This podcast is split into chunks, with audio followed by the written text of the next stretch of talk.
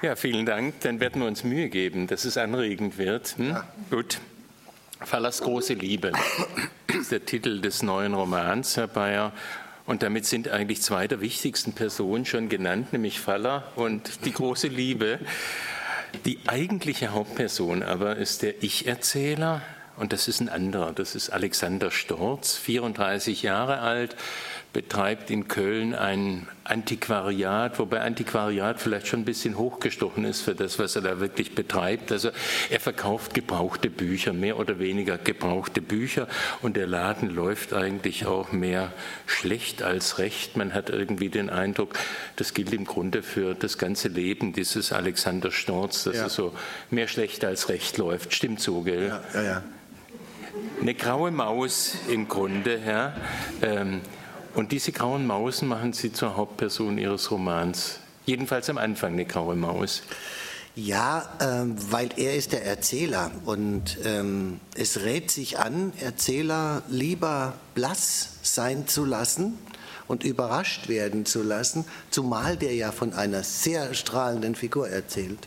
Er beschreibt ja diesen Faller, der eine durchaus äh, charakterlich muskulöse Figur ist und äh, ihn beeindruckt und äh, uns beim Lesen hoffentlich auch beeindruckt, da ist es gerade gut, wenn er so ein bisschen klein und krumm und ähm, sich seiner selbst auch nicht sicher ist. Das macht seine Augen wacher. Mhm. Ein, ein, Mensch, der weiß, was er will, den würde ich gar nicht als Ich-Erzähler haben wollen. Es sei denn, ich wollte ihn verpfeifen, also ich wollte ihn nicht mögen. Ich möchte aber die Figuren lieber mögen, mit denen ich ein Jahr lang meines Lebens verbringe. Also unsympathisch ist er nun wirklich nicht, das muss man sagen. Aber ich würde zunächst mal gern noch ein bisschen bei dieser Tristesse bleiben, die er eigentlich in seinem Leben so mit sich bringt, damit wir uns den vorstellen können. Also er hat Germanistik und Kunstgeschichte zu studieren begonnen, aber dieses Studium dann abgebrochen. Dann hat er angefangen, Rezensionen, kleine Artikel für eine provinzielle Tageszeitung zu schreiben. Na ja, denke ich mir. Ja. Und was man über das Liebesleben dieses Alexander liest, das klingt auch nach ziemlich viel Tristesse. Auf Seite 2 kommt er gerade von einer Frau nach Hause, von der er eigentlich sagt, mit der verbindet mich äh, in allererster Linie, dass wir beide den Versuch unternommen haben, uns schön zu reden. Das hm. klingt nicht wirklich gut. nein, nein, Sie haben recht.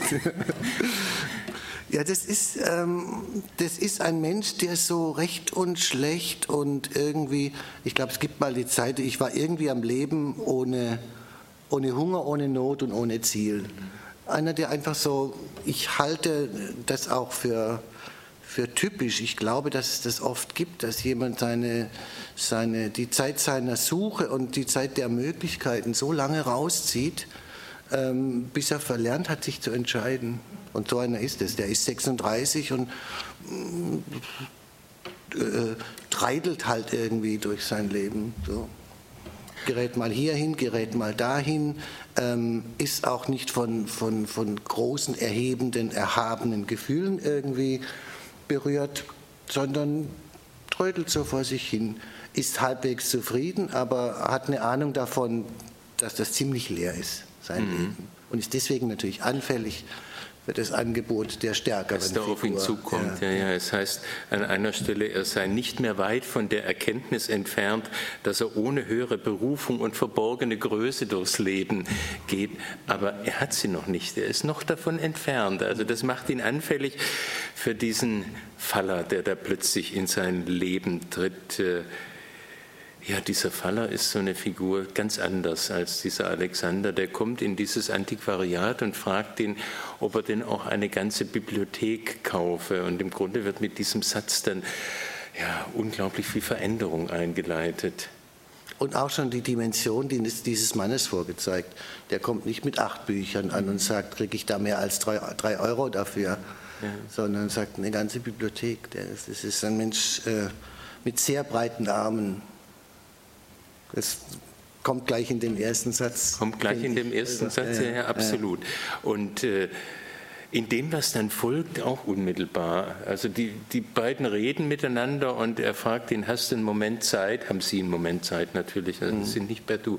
Ähm, haben Sie einen Moment Zeit? Und dann macht er sich auf mit diesem Faller in dessen Wohnung, Penthouse, äh, nur mit Schlüssel zu erreichen im Aufzug, also wirklich was sehr Exklusives und wie er dann drin ist.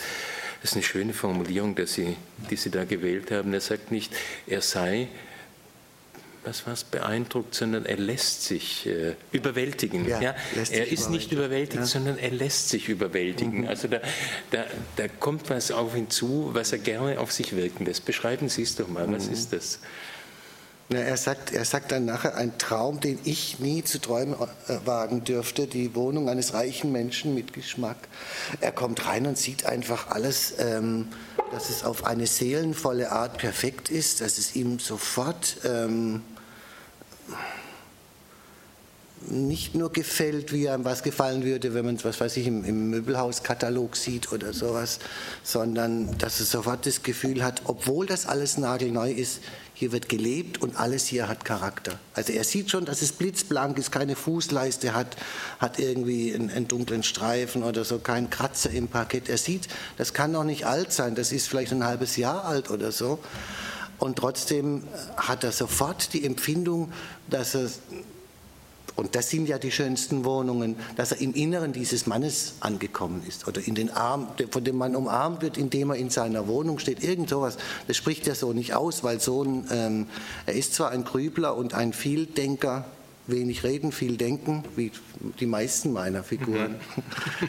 Aber ähm, das wird ihm nicht so, so wohl sortiert ist er nicht, weil er erstmal sehr viel mehr überwältigt ist, aber er sieht Kunst an den Wänden, die ihm zumindest ihre, ihren Stolz vorzeigt. Also wir, wir, erfahren gar nicht, ob er sie großartig oder schön findet, ob sie ihn berührt oder sowas, aber er erkennt es, weil er Kunstgeschichte studiert hat und er hat sofort das Gefühl, hier ist etwas ähm, mit, mit Stolz, mit Statur, mit, mit, mit Kontur und Bedeutung. Und im Zimmer nebenan, das wie so eine Flucht dran gebaut ist, ist das ganze Zimmer bis auf die Fenster umrahmt von Büchern, vom Boden bis zur Decke. Und als er dann einzelne erkennt und später welche rausnimmt, weil er sich ja überlegt, ob er die vielleicht kaufen könnte, diese ganze Bibliothek, äh, stellt er fest, dass das auch in Geld ein Vermögen ist. In Geist sowieso, aber auch in Geld. Er hat Bücher in der Hand, von denen er weiß, die würden 1000 Euro äh, kosten, wenn er sie jetzt kaufen wollte. Oder würden ihm 1000 Euro bringen, wenn er sie jetzt verkaufen dürfte. Ganz schnell schminkt er sich aber ab, äh, äh ist ihm klar, dass er das nicht stemmen kann. Und er sagt es auch ehrlich. Er es ist dann spontan, ehrlich. weil er so überwältigt ist, ja. merkt er gleich, halt, hier kannst du, den kannst du nicht austricksen. Ja. Wobei Sie das äh, schon vorher einführen, also ihn als ehrliche Haut. Sie, Sie, erzählen vorher, dass er bei einer alten Frau, deren Sohn gestorben war, äh, Bücher übernommen hat, 1000 Euro angeboten hat und nachher selber einen Gewinn von 4000 erzielt hat, wenn ich es richtig im Kopf habe. Ja. Und er hat ein schlechtes Gewissen, er schämt sich im Grunde immer noch Jahre später deswegen. Also wir haben ihn als ehrliche Haut schon kennengelernt. Ja, mit, mit Schrammen natürlich, weil er hat es ja gemacht. So ehrlich ist er auch nicht. Er ist ehrlich genug, sich zu schämen, aber er war nicht ehrlich. Also jedenfalls Faller gegenüber ist er dann ehrlich und ja. äh, unternimmt nicht den Versuch, den über den Tisch zu ziehen, obwohl er eigentlich so von der Art, wie Faller aufgetreten war, durchaus die Chance dazu gehabt hätte. Ja, ja, ja er hätte denken können, das ist jemand, der, der geht so drüber weg oder sowas. Aber ich glaube, da ist er schon, schon in diesem Moment äh, empfindet er sowas wie Bewunderung. Noch lange, noch lange bevor er das weiß selber, hat er sowas wie, äh, ist die Hackordnung klar? Faller ist der Große, ich bin der Kleine. Also noch denkt er es nicht, aber irgendwann später in der, Gedicht, in der Geschichte denkt er, das wäre der Vater, den er sich gewählt hätte, wenn man sich einen Vater wählen könnte. Was schon deutlich macht, Faller ist deutlich älter als er, Alexander ja. 34, Faller ist 60 Jahre alt, also das könnte durchaus funktionieren mit dem Vater. Aber das alles denkt er erst, äh, als die beiden dann eine Geschichte machen, die ich faszinierend finde. Also sie, Sie lassen diesen Faller, äh, als die beiden dann die Bibliothek gemeinsam angucken, dann auch die Frage stellen, die den ganzen Roman trägt, nämlich haben Sie ein bisschen Zeit, ein, zwei Wochen. Und Alexander lässt sich darauf ein. Was haben die beiden vor in diesen, was hat er vor die, in diesen ein, zwei Wochen? Der Faller, was der Faller vorhat, das wird erst, also der Faller lädt ihn ein, bittet, fragt ihn, die, trinken ein, ein, Glas Wein zusammen, einen, wie Alexander feststellt, sehr guten Wein, Chianti. Chianti, einen besonderen Chianti. und, der Fall, und der Alexander sagt, ich würde nie mehr was anderes trinken. Hm. Womit er den Faller verblüfft, weil ihm das wie eine originelle Aussage vorkommt. Es ist für, für Alexander nichts Originelles, aber für Faller in seiner, äh, in seiner kulinarischen Freiheit äh, ist es eine interessante mhm. Aussage. Ähm, der bietet ihm dann an, ob er ihn nicht äh, chauffieren könne. Er selber habe keinen Führerschein mehr, deswegen, wie er sagt, sie hätten, man habe ihn mit, mit 1,2 erwischt. Ob er ihn fahren könne, er müsse eine Reise machen durch ein paar Städte in Deutschland, die er ein, zweimal im Jahr macht, beruflich. Mehr verrät er nicht und auch im Verlauf der Reise ähm, entwickelt sich das erst langsam und entdeckt der Alexander, der wirklich wie ein Chauffeur und Gesprächspartner da mitmacht, in schönen Hotels dann logiert und abends gehen sie zusammen essen und ähm, unterhalten sich, wobei das Unterhalten meistens darauf rausläuft, ähm, es, es, bildet sich bald eine feste Form raus. Faller stellt eine Frage, ähm, Alexander antwortet und Faller erzählt eine Geschichte. Mhm. Die Frage war praktisch immer zum ein Stichwort aus Alexander rausziehen äh, gedacht und dann erzählt Faller irgendwas aus seinem Leben. Und irgendwann äh, entschlüsselt sich erst der, der Sinn dieser Reise. Der Faller ist ein Immobilienbesitzer, äh, ein Erbe hat es geerbt als junger Mensch von seinem Vater, ein kleines Immobilienimperium, was er dann später umgestaltet hat und umgebaut hat, weil er zu der Zeit Student war. Und den Riecher hatte, dass die Altbauten, wie man sie in den 60er Jahren noch missachtet und abgerissen hat, um was Vernünftiges, Praktischeres hinzustellen, ähm, dass die bald mal geliebt werden würden und kauft sich in Unistädten, bei denen er weiß, die Wohnungsnot wird immer bleiben, also das, ja, der Wohnungsmarkt wird immer dicht sein, ähm, kauft er sich schöne Altbauten, die damals sehr billig sind und behält die und renoviert die und vermietet die und hat dann über die Jahre einen, äh, einen gigantischen Zuwachs, einen gigantischen Gewinn. Also er ist ein kluger Kaufmann, weil er zufällig an diese Idee dran geraten ist. Wobei Alexander das äh, alles erst wirklich sehr im Laufe der Zeit ja. Äh, herausbekommt. Zunächst mal fahren die einfach von einer Stadt zur anderen und er überlegt sich, was, was haben diese Städte denn gemeinsam? Irgendwann mal kommt er dann auf die Idee, es sind alles Unistädte, in denen mhm. wir da sind, erst weit nach Norden und dann machen sie sich von Norden auf auf den Weg immer weiter nach Süden. Was ich sehr faszinierend finde an den Dialogen, die die beiden ähm, in, im Auto, ach, Auto darf man eigentlich nicht sagen, dunkelgrüner Jaguar hier vorne drauf. Äh, so was Ähnliches waren Sie auch, nicht in dunkelgrün, sondern in schwarz. Ja, wer, wer hat denn das gepetzt? Tja. Aber erst seit zwei Wochen. Erst seit zwei Wow, ich bin gut informiert, ja, ja, müssen Sie zugeben. Also, schwarzer Jaguar bei Ihnen, dunkelgrüner hier und äh, Schon bei diesem Auto macht sich dann was bemerkbar zwischen den beiden, was hochinteressant ist, finde ich, in den Dialogen. Ähm, sowas wie Gedankenlesen. Also Alexander macht sich so seine Gedanken über das Auto formuliert sie aber zunächst mal nicht, sondern Faller formuliert sie. Sie dürfen ruhig sagen, es ist ein klasse Auto. Das denkt er nämlich gerade in dem Moment.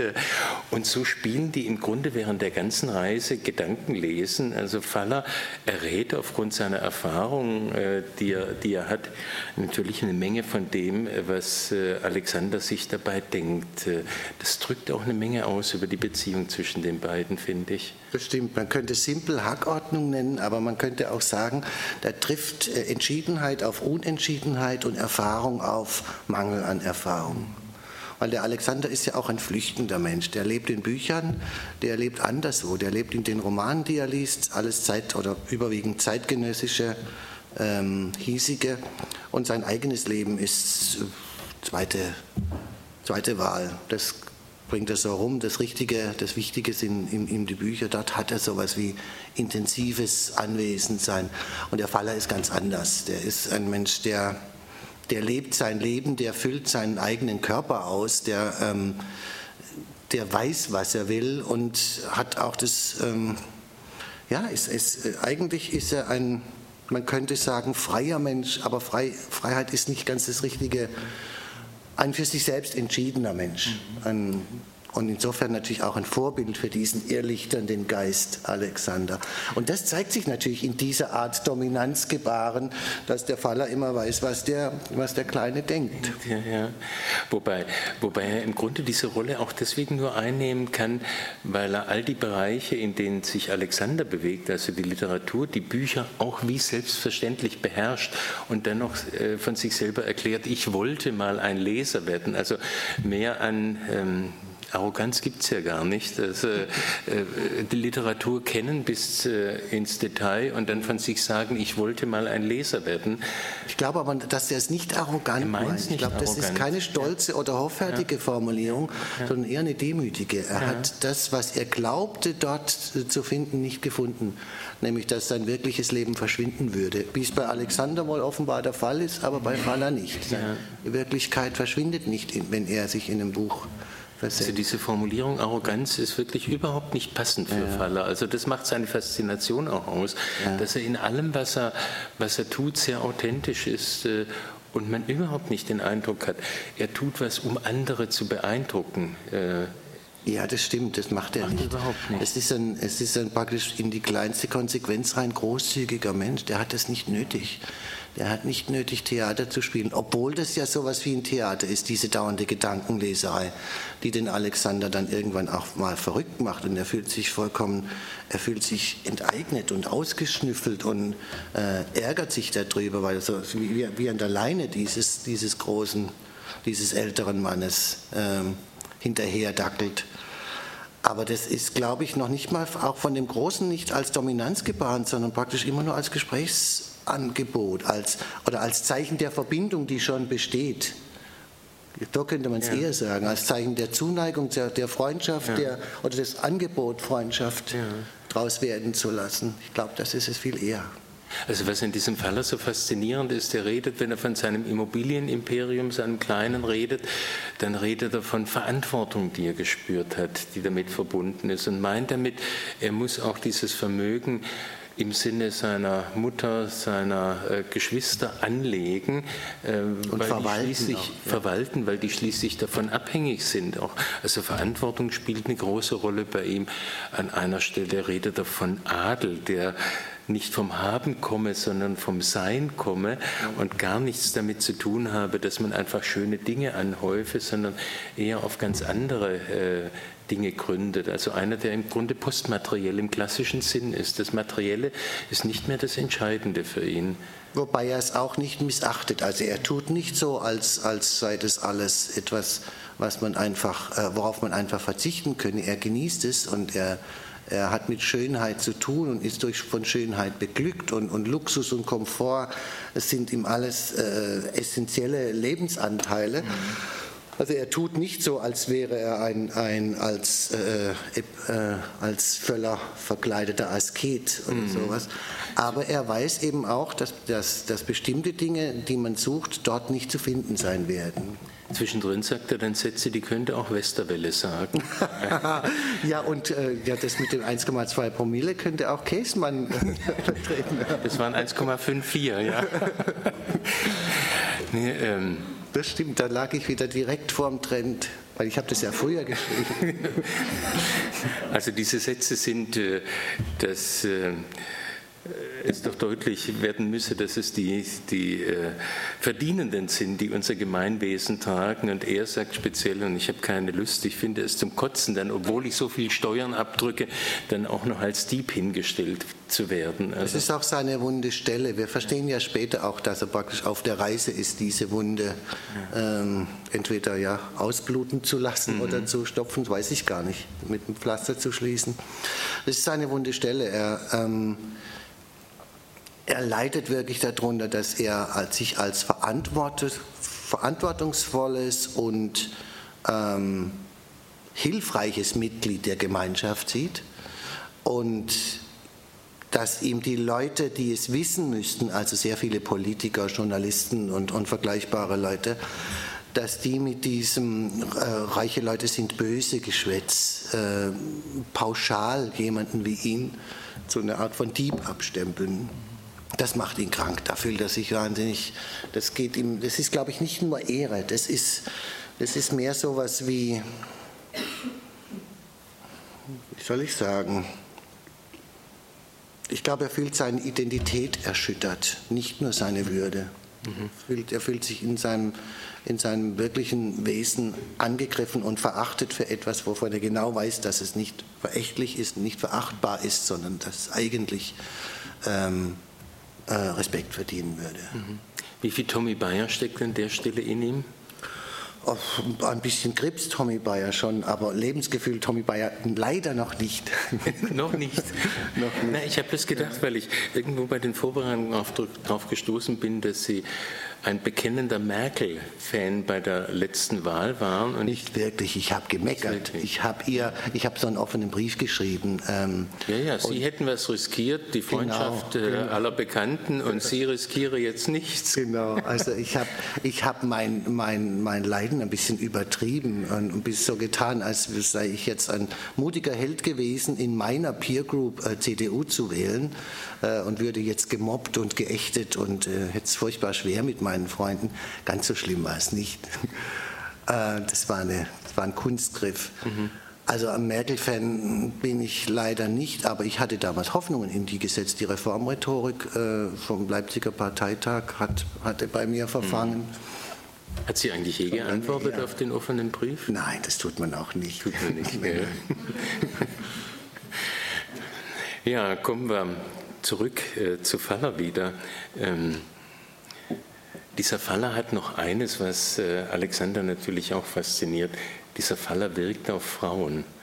Äh, Alexander beschreibt sich ja selber als einen, der ja, so in der Ecke steht äh, und keine Frau äh, wagt einen zweiten Blick in seine Richtung zu werfen. Jetzt ist er mit diesem Faller konfrontiert, äh, der ganz selbstverständlich auf Frauen wirkt. Und Alexander versucht rauszukriegen, was ist das denn eigentlich, was schöne Frauen, also die, wo man die Augen niederschlägt und gar nicht mehr hinguckt äh, mhm. als Mann, mhm.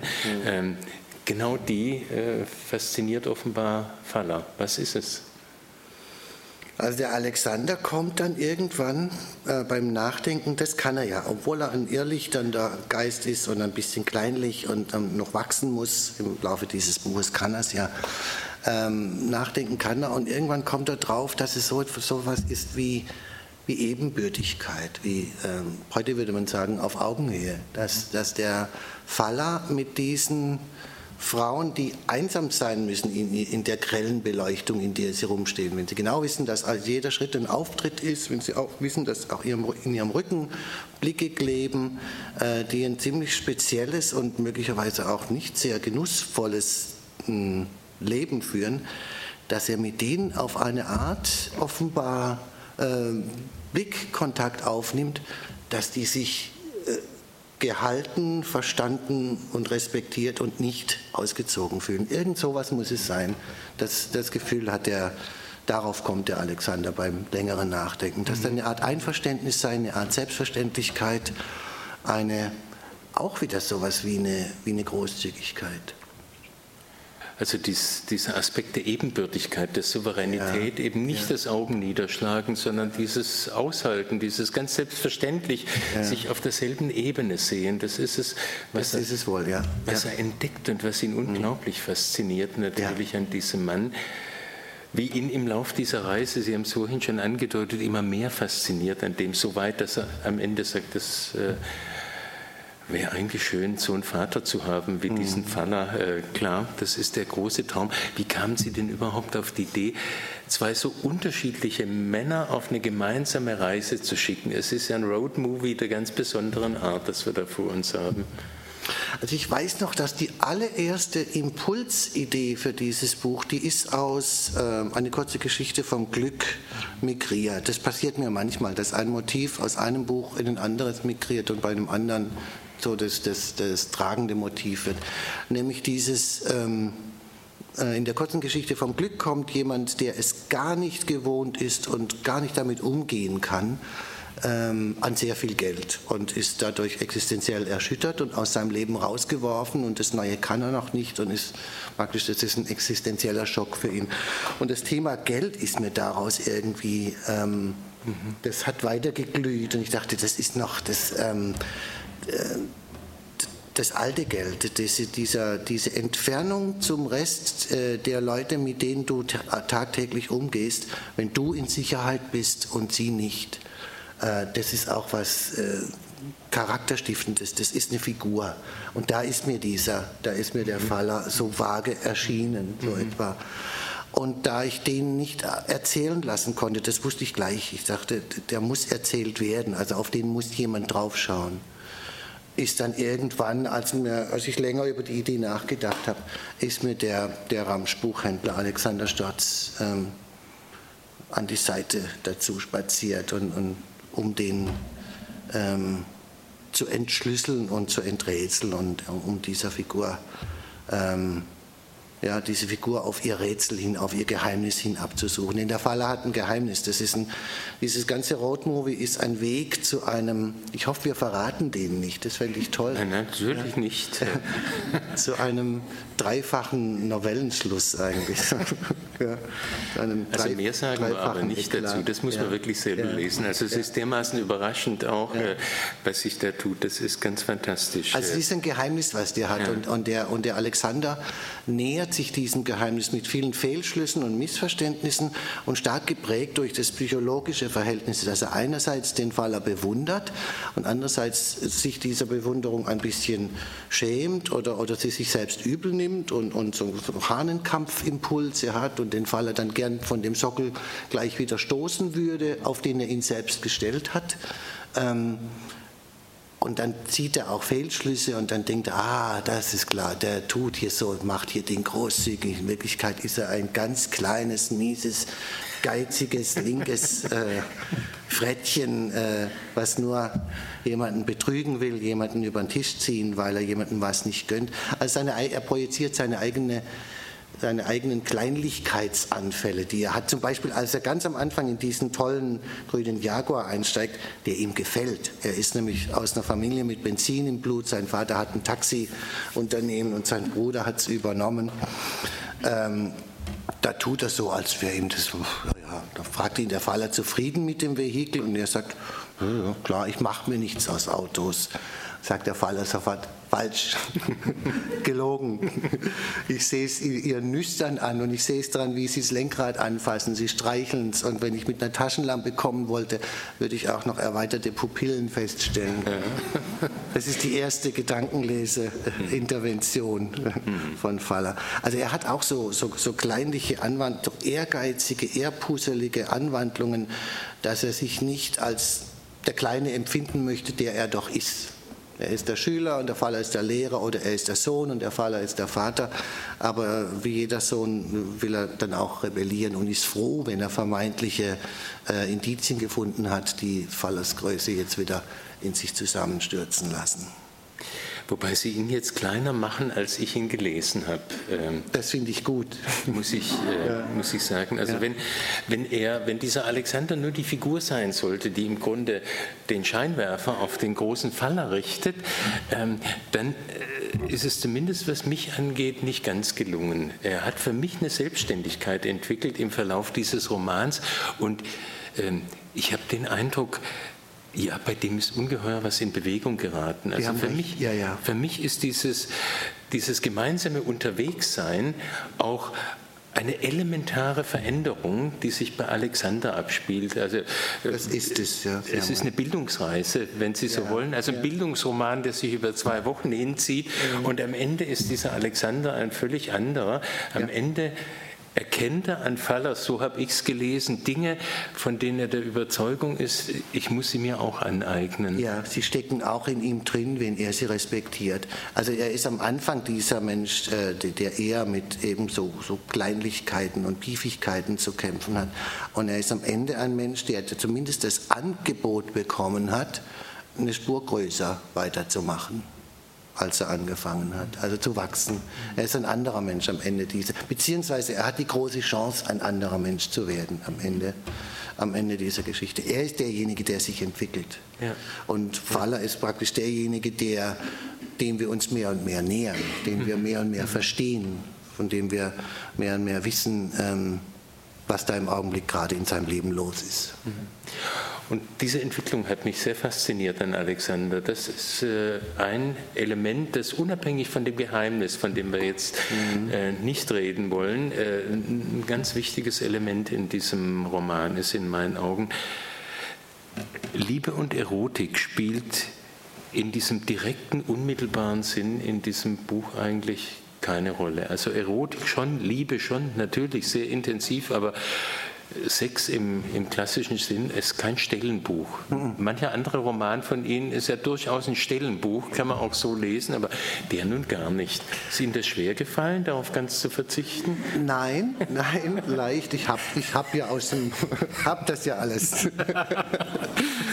nein, ich hatte es auch, das war auch ein Plan, den ich mit dieser Geschichte vorhatte. Ich wollte diesmal die Liebe nur im Hören sagen, also nur in der Entfernung behandeln. Ich wollte nur, dass von der Liebe erzählt wird. Dass Alexander erinnert sich an eine vergangene Liebe, die vielleicht seine große Liebe war. Er mehrer die, die Glut von Faller erfährt, der von seiner großen Liebe erzählt, die er offenbar verloren hat, ähm, die ihn verlassen hat, wie er sagt. Ähm, umso mehr kommt aus dem auch, ich würde es jetzt wieder neidisch nennen und ich finde es gut, dass Sie den Alexander Staats verteidigen und es ihn nicht ganz so, so, so frettchenartig machen, wie ich ja. ihn hinstelle. Der ist mir natürlich ähnlicher, deswegen lobe ich den nicht so. Der Faller ist mir... Ach, der Faller ist doch Ihnen viel ähnlicher. Nee. Danke, das ist nett, aber stimmt vermutlich nicht. Der... Ähm, es ist nur praktisch vermittelt. Also die, die, die, Lieben, die, die, die geliebten Frauen existieren nicht in diesem Buch, sondern die existieren in der Entfernung und sind vermittelt durch die Münder, durch die erzählenden Münder der beiden und den erinnernden Kopf. Äh, der, der, beiden Hauptfiguren. Das wollte ich unbedingt. Ich wollte mal, dass wir nicht dabei sind und zuschauen, sondern dass wir dabei sind, wie sich das Bild äh, langsam aufbaut im Inneren. Mhm. Mhm. Ein Männerbuch? Ich glaube ja, weil das eine große Freundschaft ist. Mhm. Eine, also es ist ein großes Versprechen von, ähm, von dieser Zusammengehörigkeit, wie sie auf diese ruppige und, und kurzphrasige Art eher Männern mhm. äh, offen steht. Und ähm, mhm. Dieses, das schaffen sie so nicht zu explorieren gegenseitig, sich gar nicht auszuliefern und trotzdem Vereinbarungen zu treffen, die Vertrauen, äh, Vertrauen wecken. Also ich wollte auch eine Männergeschichte schreiben. Ja. Faller sagt an einer Stelle ja auch, jetzt spielen wir nicht das Mann-Frau-Spiel mit mhm. beleidigt sein und allem, sondern wir spielen jetzt das Mann-Mann-Spiel äh, mit klaren Ansagen und äh, äh, klaren Positionen. Ist es nicht ein Risiko, als Autor ein Männerbuch zu schreiben? Männer lesen doch gar nicht. Ja, aber wenn es ein gutes ist, dann interessiert es ja nicht Männer. Weil die Männer sind ja nicht selbst explorativ, aber Frauen sind klug, klugerweise so, dass sie überhaupt was über Menschen wissen wollen. Mhm. Und dann kann es auch mal Männer sein, denke ich. Mhm. Also hoffe ich. Das stimmt schon, Frauen, Frauen sind die Leser. Männliche Leser sind irgendwie, da muss es, da muss es von Krieg handeln. Und obwohl ein Auto kommt ja schon mal vor, das, eigentlich müsste das helfen. mal sehen. Auch noch auf dem Titel und ein attraktives Auto, also es kann ich, eigentlich nicht schief gehen. Was ja. ich übrigens richtig gut fand, wir haben das Wort große Liebe im Titel und sehen ein Auto, das finde ich richtig gut. Also nicht, dass man denkt, er liebt das Auto, sondern das ist klar, dass das ein Rätsel ist, dass da die Geschichte in Bewegung sein wird und dass sie nicht Normalerweise sieht man, bei, wenn das Wort Liebe am Titel vorkommt, sieht man auch ein Herzchen mhm. oder ein Kränzchen oder irgendwas, was ganz deutlich ist, vielleicht noch ein Häschen oder so. irgendwas, was deutlich mit Liebe konnotiert ist. Sie haben vorhin schon gesagt, es ist ein dreifacher Schluss und das Buch endet äh, mit einem Paukenschlag. Also es ist wirklich ein, eine richtig wunderbare Wendung, die wir da haben. Ähm, wie wichtig ist denn der Plot eines Romans überhaupt für Sie? Wie wichtig sind diese dramatischen, unerwarteten Wendungen? Es ist ja nicht der einzige Roman, der so endet, sondern man findet es häufig bei Ihnen. Deswegen die Frage, scheint Ihnen wichtig zu sein? Also sagen wir so, ich bin immer froh, wenn mir sowas einfällt, weil ich dann denke, auch, ähm, wenn ich es schaffe, äh, richtig überraschend zu sein an einer bestimmten Stelle, gern auch am Schluss. Also es gibt noch ein Buch, wo es auch direkt am Schluss auch so zuschlägt, so, so und alles von hinten her rück, mhm. rückwirkend ändert. Ähm, Meinen Sie das Aquarium? Ah, das, da, da geht es ja dauernd so. Da, da, wird man ja dauernd weggeworfen, umgeworfen. Ja, ja. Naja.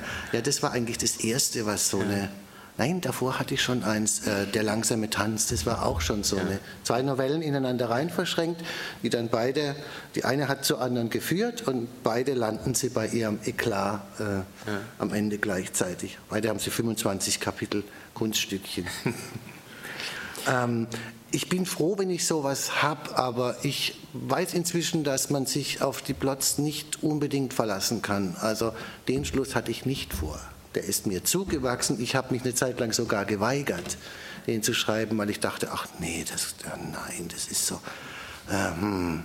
Und dann habe ich aber irgendwann gemerkt, es geht gar nicht anders, es geht nur dahin. Ich hatte eine Zeit lang vor, mit der Erwartung zu spielen und sie dann zu enttäuschen.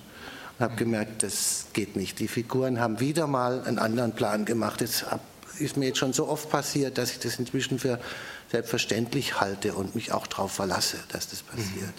Das heißt, im Prinzip planen Sie schon und arbeiten relativ präzise. Den Eindruck äh, erweckt das Ganze jedenfalls ähm, einen Plan aus, aber mitunter schlagen die Figuren dann ganz andere äh, ja. Wege ein. Ja. Also ich, und wenn Sie diese anderen Wege einschlagen, dann merke ich, dass die mir vorher schon Sätze in den Mund gelegt haben, die darauf hindeuten. Also da muss einfach, da ist ganz eindeutig eine zweite, ob das jetzt mein Unterbewusstsein ist oder der starke Charakter dieser Figuren, keine Ahnung, das ist magisches Denken so und so, psychoanalytisch magisch oder märchenhaft magisch, egal wie man es sehen will. Aber es ist so, ähm, dass die sich als stark genug erweisen, mich irgendwann von diesem gottesähnlichen Thron, der ist, sie ermorden kann und ihn antun kann, was er will, runterzustoßen und ihre eigenen Forderungen zu stellen. Das bin ich inzwischen so gewohnt, dass ich das auch, ich finde es auch gut. Also, mhm. Und ich hoffe dann auch drauf, ja, dass, es, ja. äh, dass es so passiert. Und bin trotzdem natürlich froh, wenn ich einen Plan habe, der mich überhaupt wagen lässt, anzufangen wenn ich überhaupt ein Ziel habe, auch wenn ich das vielleicht nicht erreiche. Das ist vermutlich dieses wunderbar verschränkte Verhältnis. Sie brauchen ja. den Plan, um anfangen zu können ja. und dann entwickeln die Figuren das, was sie selber wollen. Ja, Wie gehen Sie denn überhaupt vor beim Schreiben? Also da kommt so eine Idee, in dem Fall haben Sie beschrieben, das ist noch übrig geblieben, in Anführungszeichen, äh, aus der Lotto, äh, aus den sechs Millionen Lottogewinn. Geld, Geld, Geld, Geld sollte es mhm. sein. Und auch, ich hatte auch schon länger äh, das Gefühl, zwei miteinander sprechende Stimmen. Also ich wollte auch mal einen Konversationsroman schreiben. Ich habe schon E-Mail-Geschichten geschrieben, wo die so richtig ja. aufeinander reagieren und sich dann aneinander angleichen sprachlich. Und ich wollte auch mal ein richtiges Ges Gespräche, Gespräche unbedingt mal haben und schreiben. Das hatte ich auch so als Wagenplan und das hat dann gepasst, gut gepasst zueinander. Und dann, was war Ihre Frage? Jetzt verfranze ich mich. Die Frage war, wie Sie denn überhaupt vorgehen. Also hm, ich hatte ja. dann gesagt, das ist die Idee und wie geht es dann weiter? Dann muss, also früher war es so, der erste Satz musste stimmen. Der erste Satz musste irgendwie so hm. eine, so eine Art Sogwirkung haben. Dann kam ich irgendwo hin und da waren dann Leute und die haben dann, hatten dann Konturen und dann war es schon, dann fing es schon an, eine Geschichte zu werden.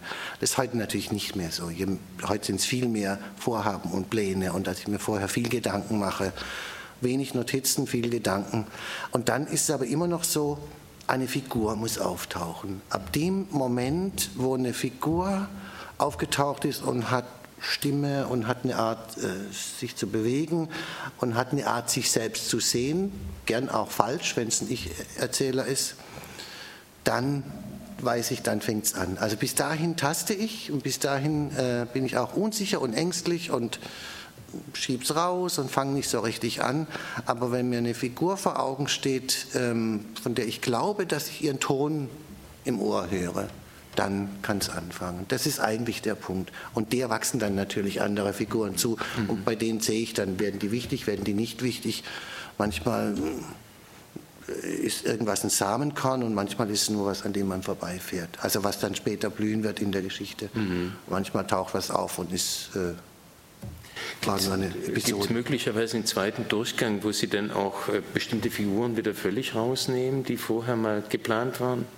Nee, das nee, nicht. Ganze Figuren nicht, nein.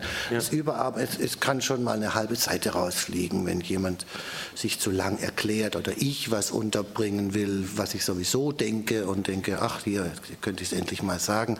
Ähm, wenn ich sowas entdecke oder ich, jemand meiner Freunde oder ein Lektor das entdeckt, dann fliegt das wieder raus. Aber ganze Mm, und es kann mal sein, dass sich ein Schluss noch ändert. Kann sein, dass der Anfang noch umgeschrieben wird, obwohl mir meine Anfänge eigentlich immer heilig sind, so wie ich sie geschrieben habe. Kürzen ist mir recht, wegschmeißen gefällt mir nicht. Mein früherer Verleger wollte generell die Anfänge wegschmeißen. Für den fingen die Geschichten immer so auf Seite 8 etwa an. War ich schon gewohnt, dass er sagte, ja, ganz klasse, aber es fängt erst da an. Habe ich dann nicht. Einmal habe ich gehorcht und dann nie wieder. Ja.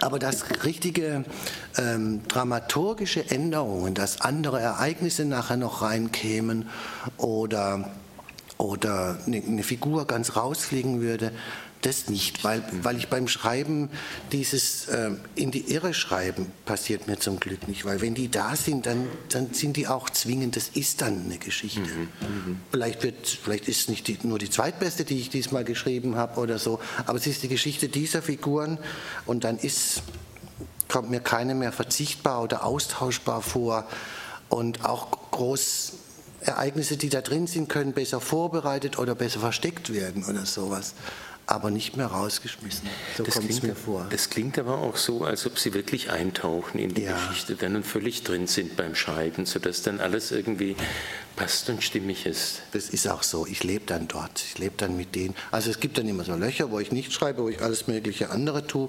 Vielleicht ein Drehbuch oder, oder irgendeine andere, äh, andere Arbeiten dann tauche ich wieder auf. Aber wenn ich dann wieder am Schreiben bin, sagt meine Frau, kennt sie mich auch schon. Dann habe ich irgendwie so einen, so einen Schäpsenblick und bin nicht ganz da und bin bei denen. Dann habe ich auch nachts, wache ich nachts auf und weiß, äh, was anders sein muss an dem, was ich heute geschrieben habe oder weiß, was ich morgen schreiben werde.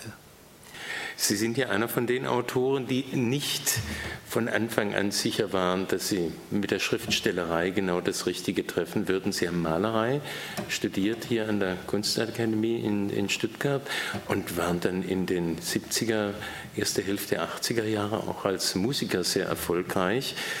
Und erst danach sind Sie so richtig zum Schreiben gekommen. Also ich habe ähm, eine erste Buchveröffentlichung 77 dann schon gefunden, aber das zählt wohl nicht. Das läuft so eher außer Konkurrenz. Da reden wir gar nicht. Das wird verschwiegen. Ja, ja, ja, Jugendsünden. Jugendsünde.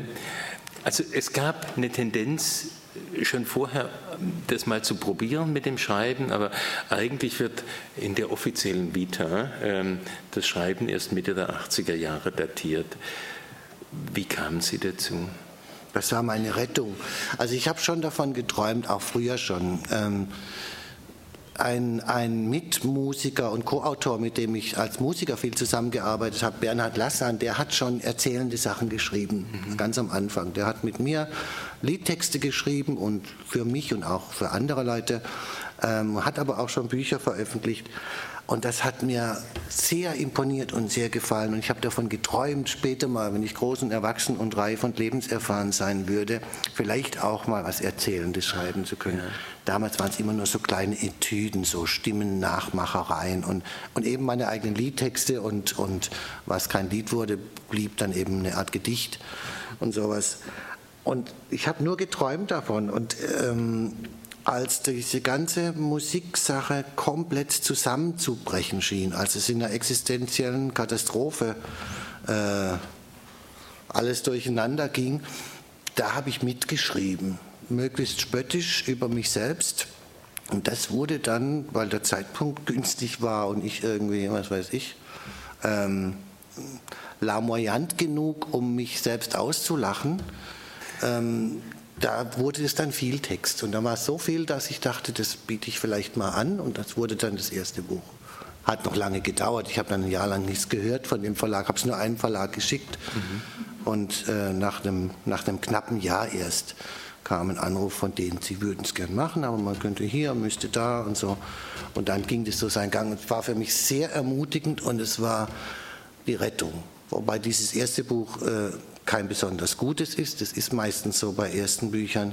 Jedenfalls, wenn man Glück hat und wachsen darf. Danke, dass ich äh, zu schreiben angefangen habe und dass ich auch mit dem Schreiben Glück hatte und dass ich äh, äh, schnell genug auch die, die, die Selbstsicherheit erworben habe, das zu wagen und es anderen Leuten zum Lesen zu geben und ähm, auch beim Schreiben was zu wagen, diese schweinösen Geschichten, die ich dann später geschrieben habe, das ist ja nicht direkt äh, von selber konsensfähig. Das war ja schon ein Risiko. Ich glaube, ich verdanke meiner Frau da viel, weil für die war das selbstverständlich. Für die war das richtig, dass ich mhm. geschrieben habe und nicht, nicht irgendwie komisch. Für die war überhaupt Künstler sein nichts Absurdes, wie es für sehr viele Menschen ist. Für viele Leute ist das was eher äh, Schrulliges, eine, eine Jugendtorheit, die man sich schnell rechtzeitig lieber abgewöhnen sollte, um irgendwas zu machen, wo es ein Gehalt gibt. Das war für meine Frau eine Selbstverständlichkeit, dass, mhm. dass man Kunst macht. Mhm. Und das hat, glaube ich, mir so viel Rückenwind oder Rückgrat eingezogen oder ich weiß es gar nicht. Ich weiß gar nicht, welches das beste Bild dafür wäre. Hat mir aber eine Art von Sicherheit gegeben in dieser totalen, totalen Unsicherheit. Das Herz ist eine miese Gegend war dann der Roman, den ich als erstes damals äh, wahrgenommen habe, äh, muss ich gestehen. Und dann gab es Spatz äh, in der Hand ein Jahr später. Und mit Hinweis auf die beiden haben sie dann 1992 auch den Thaddeus-Troll-Preis bekommen. Und ich denke, das ist ja dann auch nochmal eine Geschichte, die einen sehr voranbringt, wenn man merkt, die Art, wie ich schreibe, die ist dann preiswürdig äh, und wird gefördert von anderen. Das lässt einen vielleicht über manche Formulierungen hinwegsehen, die dann auch auftauchen. Also ich Munzinger äh, guckt man natürlich als Journalist an. Ich lese Ihnen mal vor, was ich da gelesen habe. Erstaunlich mutet Bayers Erfolg angesichts der Tatsache an, dass seine Geschichten überwiegend leichte Kost, lockere, humorvolle Liebesgeschichten mit einigem Lokalkolorit und treffendem Jargon des romantischen Nach-68er Flügels sind. Mhm. Ähm, Tja, das, das liest man, man nicht gern, oder? Nein, aber ich, ich bin dabei, ich bin energisch dabei, mich daran zu gewöhnen, dass ich, ich bin jetzt eben die intelligente Unterhaltung und fertig. Ich wäre auch lieber preiswürdig und ich bin selber der Ansicht, dass das Literatur ist, sogar gute Literatur. Aber wenn ich davon die entscheidenden Leute nicht überzeugen kann, dann will ich mich damit auch nicht verzetteln. Also lieber dran gewöhnen und sagen, na gut, Kästner hat man auch für gute Unterhaltung gehalten und Thomas Mann übrigens auch. Also das ist, lässt sich dann schon damit leben. Aber es ärgert mich steckt, schon, weil, weil diese so eine Arroganz auch drin ja, in und, den Formulierungen. Ein, ein, komischer Gedanke, dass das Leichte kein Gewicht habe, mhm. dass man also ähm, das stimmt äh, physikalisch, aber das stimmt nicht äh, literarisch. Es ist ja. ganz, ganz falsch. Ja, wobei ich mich ein bisschen wundere jetzt gerade über Ihre Aussage, weil ich denke, wenn jemand formuliert, intelligente Unterhaltung, das ist für mich was, was ich absolut positiv finde. Mhm. Sie sagen, naja, zur Not lebe ich halt damit, dass die Leute intelligente Unterhaltung dazu sagen. Also ich finde das äh, eine hohe Kunst, intelligente Unterhaltung zu schreiben. Ich auch und ich äh, liebe sowas auch und ich habe auch nichts dagegen was mich natürlich einfach stört, ist die Herablassung, die hierzulande in dem Wort Unterhaltung enthalten mhm. ist. Da ist eben, das ist so die 1b-Kunst. Das ist schon, schon, doch schon prima, kann man auch mal machen, wenn der Urlaub zu lange wird. Aber sollte man eigentlich nicht so häufig danach greifen, weil mhm. es vielleicht den Geist beschädigt. Was macht in Ihren Augen einen guten Roman aus? Also ich bin ein ganz kulinarischer Leser. Ich glaube, für mich ist ein guter Roman, wenn ich darin verschwinde, wenn ich ein anderes Leben gelebt habe, solange ich den gelesen habe. Ja. Und egal, was ich da gelernt habe, ob, ob, ob höchste Grausamkeit, überraschende Wärme, Freundlichkeit, äh, äh Bosheit, äh, Hilflosigkeit, alles, alles, was auftauchen kann, alles, was im wirklichen Leben auftauchen kann wenn ich das erlebe, wenn ich dort bin, während ich lese, dann ist es für mich ein guter. Plus einige Dinge natürlich noch, ähm, wenn ich mich dann freue, wenn mir Sätze entgegenleuchten, bei denen ich einfach denke, ach, eine Gnade, diesen Satz gelesen haben zu dürfen oder sowas. Oder wenn mir Ideen entgegenleuchten, von denen ich denke, ah, umwerfen, wie kann man auf so eine tolle Grundidee kommen oder so, sowas möglicherweise auch das eine oder andere, bei dem man über sich selber und die eigene Existenz anfängt nachzudenken. Also mir geht es durchaus bei Ihren Büchern so, dass ich immer wieder darüber nachdenke, wie sehe ich mich denn selber in diesem Spannungsfeld? Also auch bei den Zweien jetzt. Ne? Mhm. Natürlich, äh, klar. Das gefällt mir natürlich das gut. Ist, Danke äh, sehr. Ja, Sitzt gut. gleich gerade ja, das ist bei mir auch so. Ich glaube, dass das automatisch, ich glaube, wenn ich ähm, 200 Seiten lang ein fremdes Leben lebe, dann mache ich ja Erfahrungen Erfahrungen, die ich nicht machen würde in meinem eigenen. Mhm. Und schon habe ich eine Menge vermutlich gelernt. Ich glaube das jedenfalls. Ich glaube, dass ich auf diese Weise auch Lebenserfahrung und äh, Entscheidungsgrundlagen sammle, die mich später mal klüger sein lassen als heute. Was mir aufgefallen ist bei den Rezensionen, die ich jetzt äh, in die Hände bekommen habe, es sind viele aus dem Osten dabei, Leipziger Volkszeitung und andere Zeitungen. Äh, deckt sich das auch mit Ihren Erfahrungen, äh, dass Sie, nee, also, das ist eher Zufall. Es ist eher Zufall. Ja, stimmt. Äh, es gibt jemand mir gewogenes bei der Leipziger Volkszeitung. Das habe ich. Es waren auch andere. Mal, äh, es waren ja. auch andere Blätter durchaus, ja. wo ich den Eindruck hatte, möglicherweise gibt es ja. da auch eine Lesetradition äh, im Osten, die die ihrer Literatur sehr viel äh, mehr entgegenkommt. Aber Schön wäre das, wenn sich das so entwickeln würde, aber ich merke bis jetzt nicht viel mhm. davon. Also ich hatte vielleicht drei oder vier Lesungen überhaupt im, in den neuen Bundesländern. Ansonsten ist es schon viel mehr. Der Süden und der Südwesten, auch im Norden ist es dünner als früher.